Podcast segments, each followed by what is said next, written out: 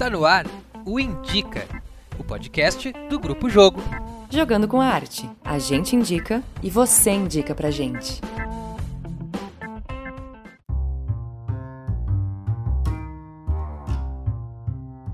Está no ar mais um Indica, o podcast do Grupo Jogo, onde a gente reflete sobre temas e dá dicas do universo da arte e da cultura. Eu sou a Louise Perozan, eu sou atriz, diretora teatral e jornalista e queria lembrar para vocês que vocês também podem mandar as suas dicas pra gente lá pelo inbox do nosso Instagram, arroba Grupo Jogo, ou nos comentários dos vídeos do nosso canal no YouTube. Inclusive, são todos convidados para conhecer os conteúdos que a gente posta por lá. E meu nome é Lucas Simas, sou diretor, professor, ator, iluminador e eu também tenho uma pesquisa voltada para as tecnologias e a arte. E como o nosso podcast ele fala bastante sobre arte, sobre cultura, nesse episódio a gente resolveu pensar um pouco e falar um pouco, refletir bastante sobre o Conselho Estadual de Cultura do Rio Grande do Sul. É uma entidade com 52 anos de história, já faz parte do ambiente social cultural do estado do Rio Grande do Sul, e para isso a gente chamou uma convidada muito especial, né, Louise? Isso mesmo, hoje está com a gente, temos o prazer de receber a Marlise Machado, que é bailarina, coreógrafa e docente em dança. E a Marlise foi conselheira de Estado da Cultura em representação à sociedade civil por dois mandatos consecutivos, ou seja, de 2016 até 2020, ocupando uma das cadeiras destinadas ao segmento das artes cênicas. Atualmente, ela está no terceiro mandato como delegada do Colegiado Setorial de Dança do Rio Grande do Sul. Muito bem-vinda, Marlise. Obrigada, obrigada pela oportunidade, Lu e Lucas. Então, Marise, para a gente começar um pouco esse nosso nossa conversa, nosso bate-papo, é, eu gostaria que a gente começasse pelo início, né? Começando um pouco sobre contar um pouco a história do Conselho Estadual de Cultura, que eu dei uma pesquisada, uma lida, uma estudada sobre o conselho, e ele é um, uma entidade que está atividade já há algum tempo, né? Já tem bastante história, já tem bastante estofo. Claro, então maio de 68, né, uma, uma data emblemática na, na, na cultura, surgiu o conselho, que já passou por várias formatações e atualizações. Atualmente, ele é composto por 24 conselheiros, sendo oito sempre indicados pelo governo estadual e 16, dois terços, eleitos pela sociedade civil organizada. Então, uma entidade para ser eleitora, ela tem que comprovar um histórico de pelo menos dois anos num segmento cultural. Ela não pode ser uma entidade com fins lucrativos e ela tem que mostrar um âmbito estadual de abrangência. As oito áreas que são representativas da sociedade civil são ciências humanas,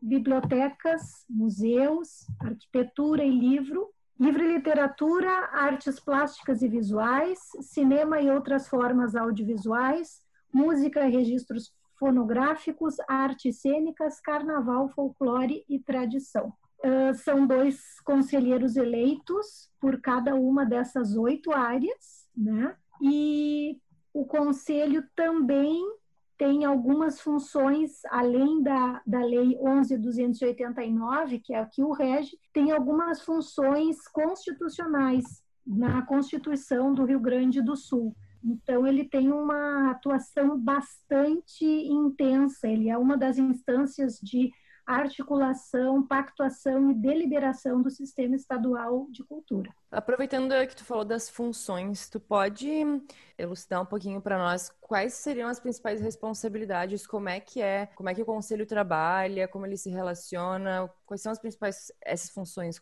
Então, pela Constituição do Rio Grande do Sul, o Conselho tem três funções específicas, que depois são ampliadas por outras leis, que daí eu já, já comento. Então, essas funções, no artigo 225, ele tem as funções de estabelecer diretrizes e prioridades para o desenvolvimento cultural do Estado, fiscalizar a execução dos projetos culturais e aplicação de recursos, e emitir pareceres sobre questões técnico-culturais. Isso em si já é bastante coisa, né? Sim. E, além disso, ele tem também, pela Lei 14.310, de setembro de 2013, que é a lei que institui o Sistema Estadual de Cultura no Rio Grande do Sul. Ele é uma das instâncias de articulação, pactuação e deliberação, e ele é um órgão colegiado com atribuições normativas, deliberativas, consultivas e fiscalizadoras, que tem por finalidade promover a gestão democrática da política estadual da cultura. Nesse ínterim, então, ele além das funções constitucionais,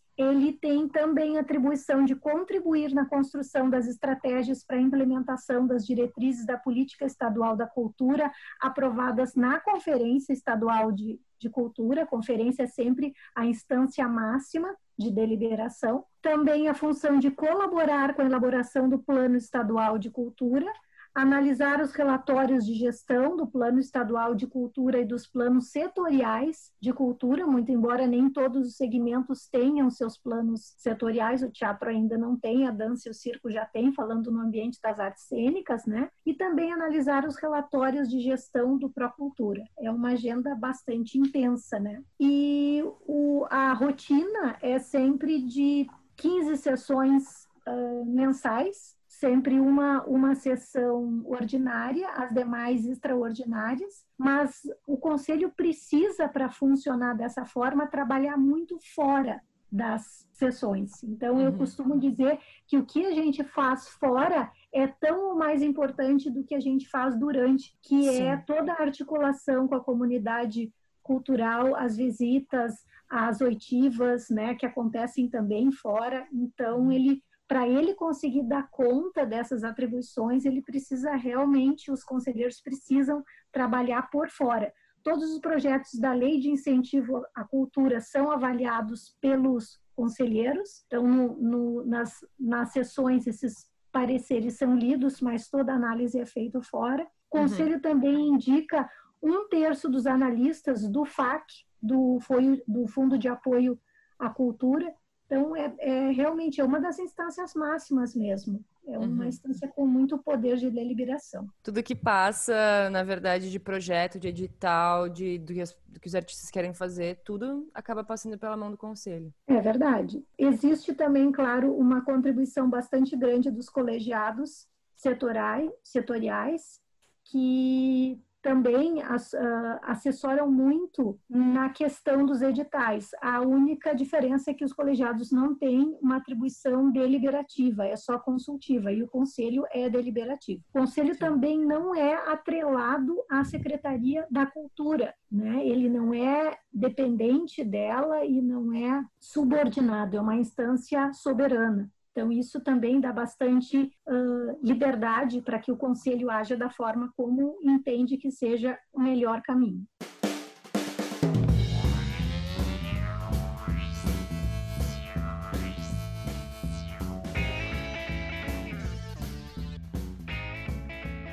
E Marlise, tu falaste sobre a questão das eleições e das indicações na quais uma, uma, uma parte dessas indicações vem do governo, né? Seja ele qual um terço isso é um terço, seja ele qual qual for, né? E tem essa outra parte que é eleita pelos pela sociedade civil. E aí eu fico me, me perguntando como é que funciona essas eleições da comunidade civil, como é que é a dinâmica de funcionamento. A entidade tem que indicar o um nome ou, ou como é que funciona? Isso, funciona assim, abre-se um edital, né, recentemente a gente teve as, as eleições aí, abre-se um edital para que as entidades se inscrevam no segmento de atuação delas. No caso das artes cênicas, todas as entidades que trabalham em nível estadual com as artes cênicas no estado podem se colocar como entidades votantes as entidades têm que demonstrar que tem uma atuação de pelo menos dois anos, como eu havia dito, e tem que ter uma abrangência estadual. Isso não quer dizer que a entidade precise ter uma sede em cada um dos 497 municípios, mas ela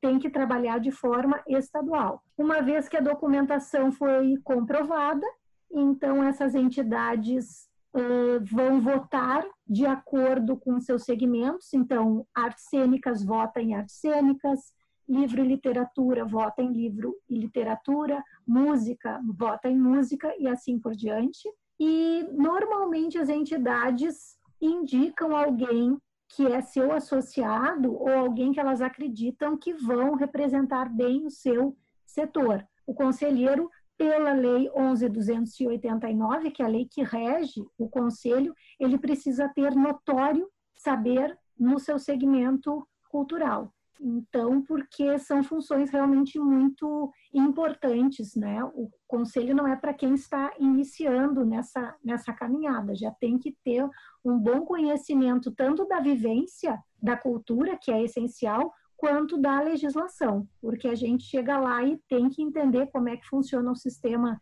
nacional e estadual, tem que entender toda essa dinâmica legislativa para poder se, uh, fazer com que renda, né? Porque senão é muito fácil se o, se o conselheiro não, não entender que as funções dele vão muito além daquele tempo do pleno ali só, é muito fácil o conselho virar um conselho da LIC so, somente. Ele não é, ele é um conselho muito mais amplo. Avaliar os, pro, os projetos da LIC é só uma parte pequena, importante, mas comparado a todo, é uma parte pequena ainda. Sim, só para só esclarecer, então são só entidades culturais que votam. Eu, como artista Isso. teatral, não, não posso votar num conselheiro. Não, porque a Lei 11.289, ela diz que quem vota são as entidades. Né? Uhum. Agora, o que acontece é cada entidade pode se organizar de uma forma, por exemplo, na entidade que me indicou, a Asgadã, Associação Gaúcha de Dança, que tem um ano a menos que o Conselho, tem 51 anos, há algum tempo nós fazemos uma eleição interna. Então, uhum a gente, mas isso é, é uma deliberação da entidade. Então, na Asgadan, então eu para ser, para estar lá, eu fui eleita duas vezes dentro da minha entidade para depois disputar uma eleição lá indicada por ela.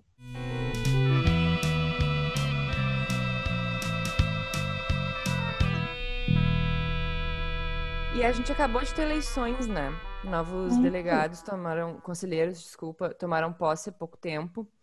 É, quais que tu achas que vão ser as principais demandas dessa gestão, né? O que a gente pode esperar do conselho nos próximos dois anos? Bom, depende muito da atuação da Câmara Diretiva, né? O conselho ele é dividido em várias câmaras, né? E uma delas é a Câmara Diretiva. Vai haver eleições agora em meados de, de agosto, tá pertinho, para a nova Câmara Diretiva. Presidente, vice-presidente, secretário-geral e assessor especial. Então, a Câmara Diretiva dá muito tom da atuação do Conselho. Uh, por quê? Porque o presidente é que define as pautas, embora uh, seja de bom tom que os conselheiros possam sugerir pautas, mas quem define de fato as pautas, os locais das, das, das sessões, que agora está sendo tudo virtual, sempre é o presidente. Então, a Câmara Diretiva dá muito desta deste tom, para que lado que o conselho vá. Se ele vai estar, vai ser mais soberano, se ele vai estar mais alinhado à Secretaria de, de Cultura, isso varia bastante, né? Se a gente for olhar a atuação que o conselho teve, teve vezes que o conselho foi mais voltado para a classe artística e para os fazedores de cultura e algumas vezes que ele cumpriu mais as suas atribuições mínimas. Isso depende muito, como eu disse, da gestão. É interessante isso que tu falaste, comentaste, que aí me surgiu uma, questão que é algumas gestões que vão mais para o lado do, do, do artista e, e, etc. E aí eu fico me perguntando qual, é o papel e como que a comunidade artística, ou seja, é, como a Lou disse, nós artistas, como que a gente pode se envolver mais, acompanhar mais, estar mais junto desse, do, desse processo do conselho, enquanto sociedade artística, comunidade, né? Bom, tem várias formas. Na nossa última gestão, eu fazia parte da Câmara Diretiva eu era secretária geral. Nós fizemos a primeira sessão transmitida ao vivo em 52 anos, né? Se algo que essa pandemia nos trouxe de bom, apesar de todas as perdas que a gente tem de vidas, de, de liberdade mesmo, de, de tudo. Mas a gente se obrigou a abraçar mais a tecnologia. Na nossa gestão, nós iniciamos as transmissões ao vivo, elas têm sido feitas, todas as 15 sessões do SEC estão sendo feitas ao vivo, imagino que, que assim siga, e as pessoas podem acompanhar pelo Facebook. Tem um estagiário que sempre está à disposição para fazer essa, essa interlocução. As pessoas podem colocar perguntas, enfim, se, se manifestar. Também existe uma resolução em vigor né, e espero que ela permaneça em, em vigor, que é da tribuna popular. Qualquer cidadão pode solicitar para trazer alguma questão cultural durante uma sessão do conselho. E além disso, todos os fazedores de cultura, produtores culturais podem agendar um horário. Normalmente nós os recebíamos imediatamente antes ou imediatamente após a sessão para uma conversa direta, seja ela qual for. Claro, isso vai depender muito da Câmara Diretiva, de ter esta abertura ou não. Mas nos últimos anos, na gestão do conselheiro Marco Aurélio Alves, que eu participei, agora na gestão do presidente José Édio, houve uma abertura muito grande. Né? Nós fizemos diversos fóruns, diversas viagens, de, eh, fizemos dois congressos de cultura. Para ter uma ideia, o primeiro congresso estadual de, de cultura tinha acontecido há 30 anos, nós fomos fazer o segundo e o terceiro. Então, existiu assim uma, uma integração com a comunidade muito grande o conselho, digamos assim, se desencastelou, eu diria assim, né? Tanto que nós tivemos um recorde de entidades eleitoras este ano, foram 83 entidades que se candidataram, 34 conseguiram votar, ou seja, conseguiram comprovar a sua documentação, um outro recorde. Eu diria que o conselho ele está bastante aberto e assim eu espero que ele siga.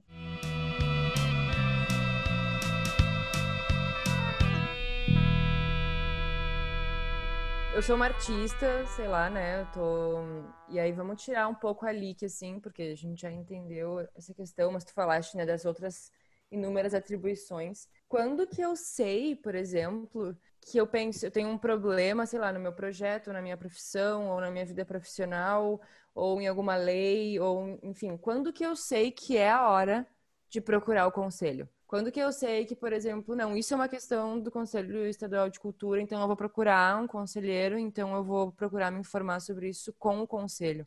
Como é que eu sei quando o conselho pode agir a meu favor, entende? É, eu diria que tem dois polos que um fazedor de cultura sempre pode procurar. Um é o conselho e outro é o colegiado setorial da sua área. Mas o conselho, qualquer questão de política pública, ele tem o dever de atender. Eu vou dar um exemplo que aconteceu recentemente. Ótimo. O FAC Digital, certo? Uhum. Não sei se vocês acompanharam que no FAC Digital houve várias pessoas desclassificadas. Uhum. Uh, e elas foram desclassificadas, ao que tudo indica, por uma questão de má redação do edital. Né? Então, bem especificamente, o edital dizia que a pessoa, para competir, para estar alinhada àquele edital, ela deveria uh, comprovar atividade remunerada na área cultural no último ano. Ok. Só que várias pessoas foram desclassificadas porque elas colocaram que não, não receberam nenhum valor em projetos culturais, que é uma coisa bem diferente. No conselho recebeu denúncias como o Conselho tem, pelo artigo 225 da Constituição, uma função fiscalizadora, toda vez que uma denúncia nos chega, claro, com materialidade, ela tem que ter materialidade, nós encaminhamos. Então, na nossa gestão anterior, fizemos um termo de cooperação com o Ministério Público e acionamos o Ministério Público para tratar disso. Isso está em trâmite, né? Não estou mais acompanhando, porque foi. Uh, através do conselho, não estou mais conselheira, mas isso foi encaminhado. É um dos exemplos que, que, tu, que vocês podem ver. Uma questão também que me vem agora, me veio agora, assim, uh, inclusive desculpa, Marilise, que não estava tanto no, no roteiro. É, a gente está fugindo um pouco, desculpa. Surge, surge algumas curiosidades. Não, não tem problema, fica bem à vontade. O que eu, eu fico pensando muito agora é sobre a questão da Lei Aldir Blanc, né? Que foi aprovada e etc e agora está em fase de implementação pelos municípios e pelo estado.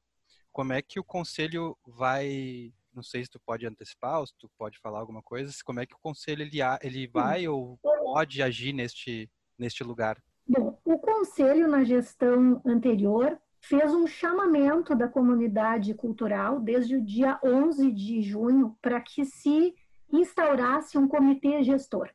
E o conselho bateu muito nesta tecla. A SEDAC entendeu por bem fazer uma conferência de cultura, que será uma conferência extraordinária para Aldir Blanc, e de certa forma esse comitê foi instaurado. É um comitê do qual eu faço parte, sou indicada pelo colegiado da dança, e ele é bem plural, ele não tem só representante do conselho, mas ele tem representantes do conselho sim, tem representantes dos conselhos municipais de cultura, tem representantes dos colegiados, dos indicados do governo. Então, estão acontecendo já duas lives por semana na, nessa primeira fase de ciclo. Né? Amanhã vai falar sobre a busca ativa por exemplo, e essa comissão deliberativa está ligada a mais quatro grupos de trabalho que vão subsidiá-la. Um para falar sobre os subsídios para as entidades, para as casas de cultura, para os grupos de teatro, para as escolas, enfim.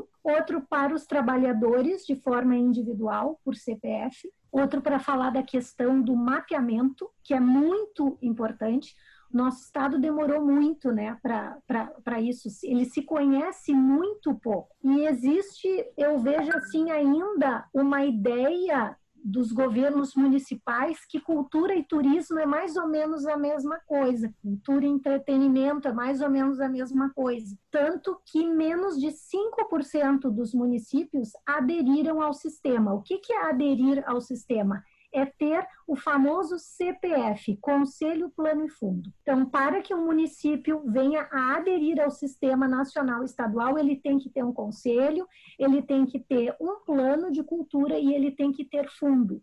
E vocês imaginem, desde 2015, no, o estado do Rio Grande do Sul aderiu ao sistema nacional, já se passaram aí mais de cinco anos e menos de 5% dos municípios ainda têm isso.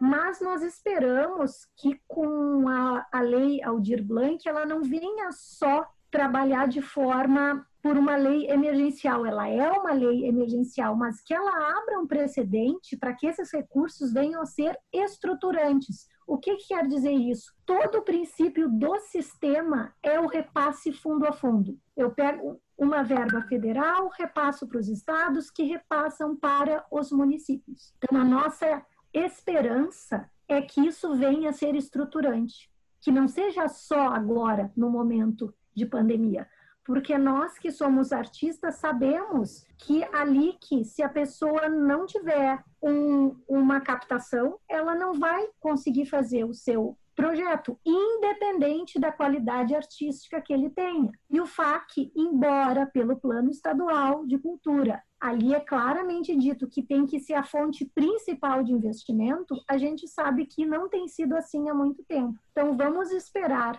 que essa que essa experiência que a Lei Aldir Blanc está nos dando, eu repito, num momento de grande fragilidade, mas que ela sirva para ser um modelo estruturante e que a gente possa ter recursos em abundância para o fazer cultural não ser algo sazonal ou esporádico, que é muito complicado, né? Então o grupo, ah, será que eu consigo? Será que eu não não consigo? Então vamos esperar que esta lei venha a ser estruturante.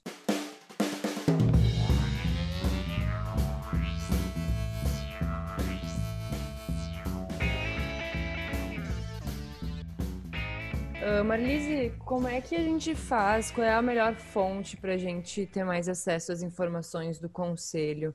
Eu sei que estão acontecendo as lives né, no, no Facebook, eu, eu vi, inclusive, essa semana. É, mas o site, não sei se ele está bem atualizado, assim. Enfim, qual é o melhor canal para a gente se comunicar de forma mais rápida e assertiva com o conselho, caso o artista precise? O conselho, nós estávamos refazendo o nosso site numa parceria com a Unicinos. Uh, em função da pandemia, da forma como estava acontecendo esse projeto, ficou em espera, porque o conselho ele não tem dotação orçamentária. Os conselheiros recebem, através de Geton, as suas participações, mas o conselho não, mas o, o conselho em si ele depende financeiramente do Estado. Então, para vocês terem uma ideia, até o café que a gente tomava lá, nós que pagávamos, entende?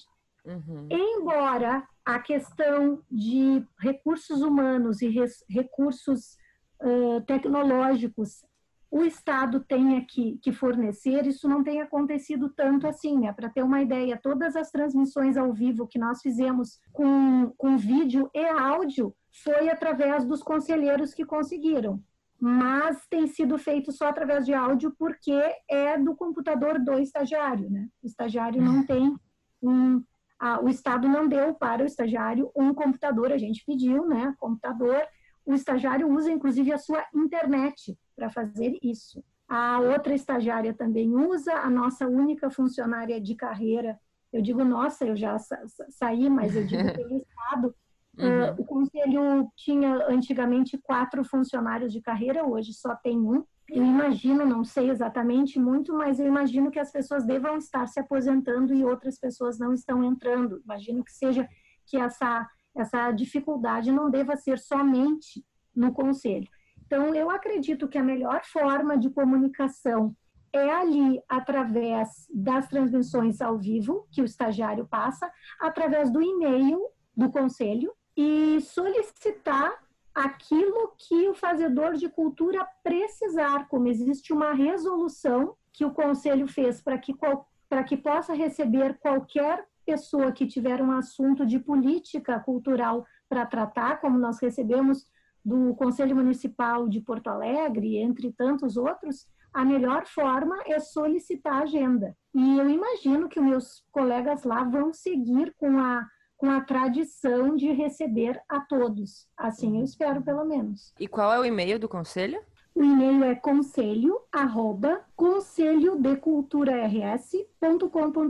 Maravilha. Então aí vamos deixar para todos os artistas que precisarem uh, contatar os nossos novos conselheiros qualquer momento, nos próximos dois anos, né? Eu é, é por dois anos a gestão. Claro, né? exatamente. Uhum. Exatamente. E é sempre bom que o artista busque contato com o conselho e também uh, possa ma mandar especificamente, se assim desejar para o conselheiro do seu segmento. Embora uhum. cada vez que a gente entra, a gente passa a representar a cultura como um todo, mas o conselho do seu segmento. Cada segmento tem dois conselheiros sempre lá, justamente para ter uma diversidade uh, representativa. Quem entrou agora nas artes cênicas é a Michelle Rolim, né? E. Michelle Rolim e a Aline Rosa.